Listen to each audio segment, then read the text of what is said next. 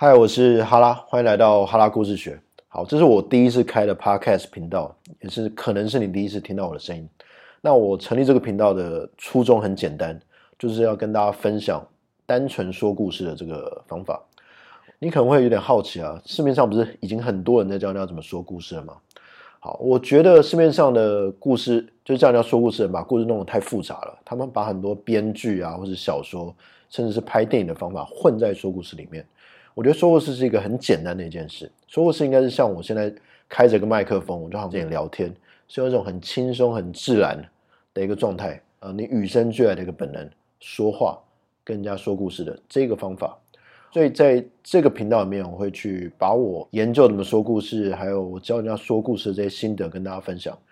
这一集呢是第一集，所以我选了一个题目叫做“如何挖掘你的个人故事元素”。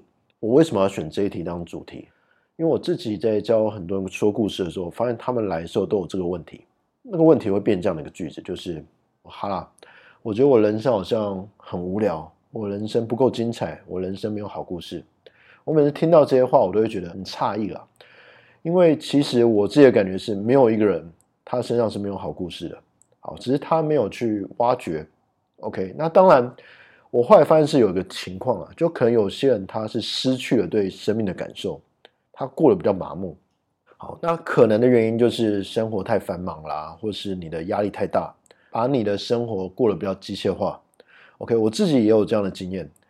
我记得我在做补教员的时候，因为我那时候我接手一间新的补习班，开了一间新的补习班，就是你要做很多行政啊、招募啊各种琐事，所以那个时候我是忙到几乎是五十天都没有休假。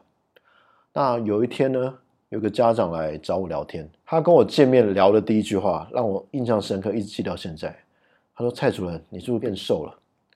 你现在脸上都黑眼圈了。”我那时候是听的是有一点警觉，是难道有点生病吗？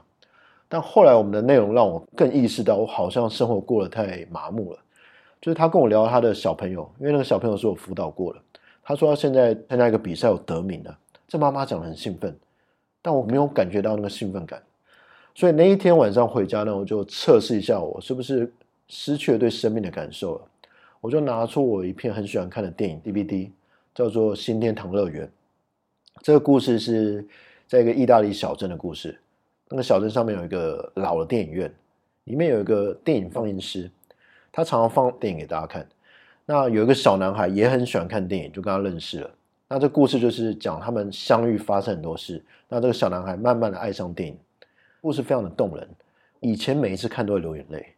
那天晚上我就把这部片看完了，我发现我有一点感动，确实我的眼角是有点湿润的，但我感觉好像是用头脑在感动，我好像真的失去了当年那种很喜欢看电影的感觉。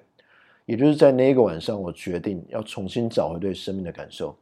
好，那当然运气也不错啦，正好那一天可能就是个转折点，我们的新开这间补习班没有那么忙了。所以我就花更多时间去重新体验生活，OK？那我相信大部分人可能也是遇到这个状况。好，那如何找回对生命的感受，可能需要一些方法。所以我在这一集我就提供几个我常用的方式。第一个方式叫做第一次，去回想人生中第一次印象深刻的事情。OK？比如说像我自己印象蛮深刻，第一次上小学，那时候我妈妈就牵着我的手带我到那个教室，啊，那时候我很紧张。而且我看到我们的学校的的导师，也是第一次见到他，我不知道会发生什么事。然后妈妈就跟我说拜拜。OK，那一天我印象很深刻。那我相信每个人第一次的经验都是很珍贵的，因为第一次，呃，就是你去尝试一个新的可能性的那个时候。像我自己教大家说故事，或我喜欢上故事的原因，也是因为我第一次说故事，我体验到故事的魅力。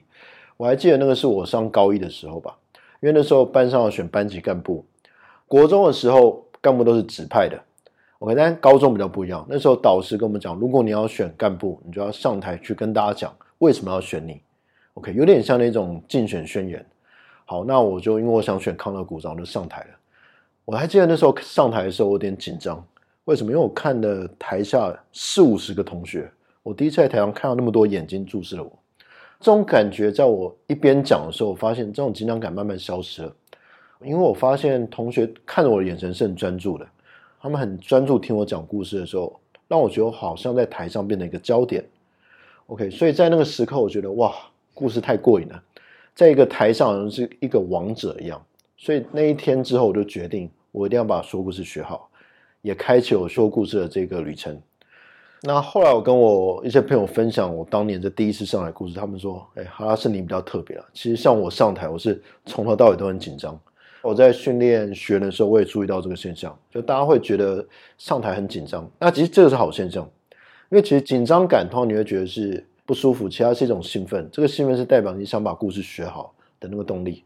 OK，所以对我来讲，其实说故事就是生活的一部分。”你只要带着你平常跟别人沟通、跟日常生活中跟朋友分享故事那个感觉，回到台上，那个就非常好了。OK，好，这是第一个方法，找回你的第一次。今天要教给大家第二招，就是回想你小时候的一些回忆。OK，因为其实小时候的回忆是非常珍贵的。通常我们小时候是一个戴着没有框架的眼睛去看这个世界，就像你小时候可能每天回家都跟你的爸爸妈妈分享：“诶，我今天在学校遇到什么有趣的事情。”那为什么你那时候会那么兴奋呢？因为那时候对你来讲，每一天都是新的一天。当我们长大之后，就我刚刚讲了，可能回到一个 routine 的生活，比较机械化生活，你会觉得哦，我好像生命没什么故事。其实你只要找回小时候，这些故事就会浮现了。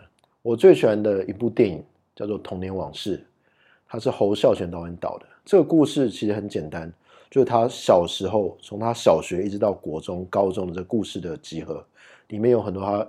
跟他家人相处的这些经验，那这这个故事非常棒，他打动了非常多人。那我觉得他能够打动的元素，就是这就是每个人小时候共同的一些经验引起了共鸣。好，所以如果你能够去回忆到小时候的话，我相信你可以找到很棒的故事。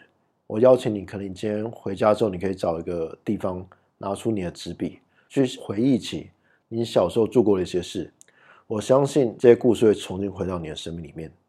好，那今天分享给大家的是，就是两招。第一招就是回想你第一次的经验，那第二招就是找回你小时候印象深刻的事情。我相信这两个方法应该可以帮你找到很棒的生命故事。好，那今天我们的分享就到这边了。如果你喜欢哈拉故事学内容的话，未来我们会在这个频道教更多说故事的方法、观念跟技巧。OK，那如果你喜欢这个频道，欢迎你关注，请你按赞加订阅。好，那我们就下次见喽，拜拜。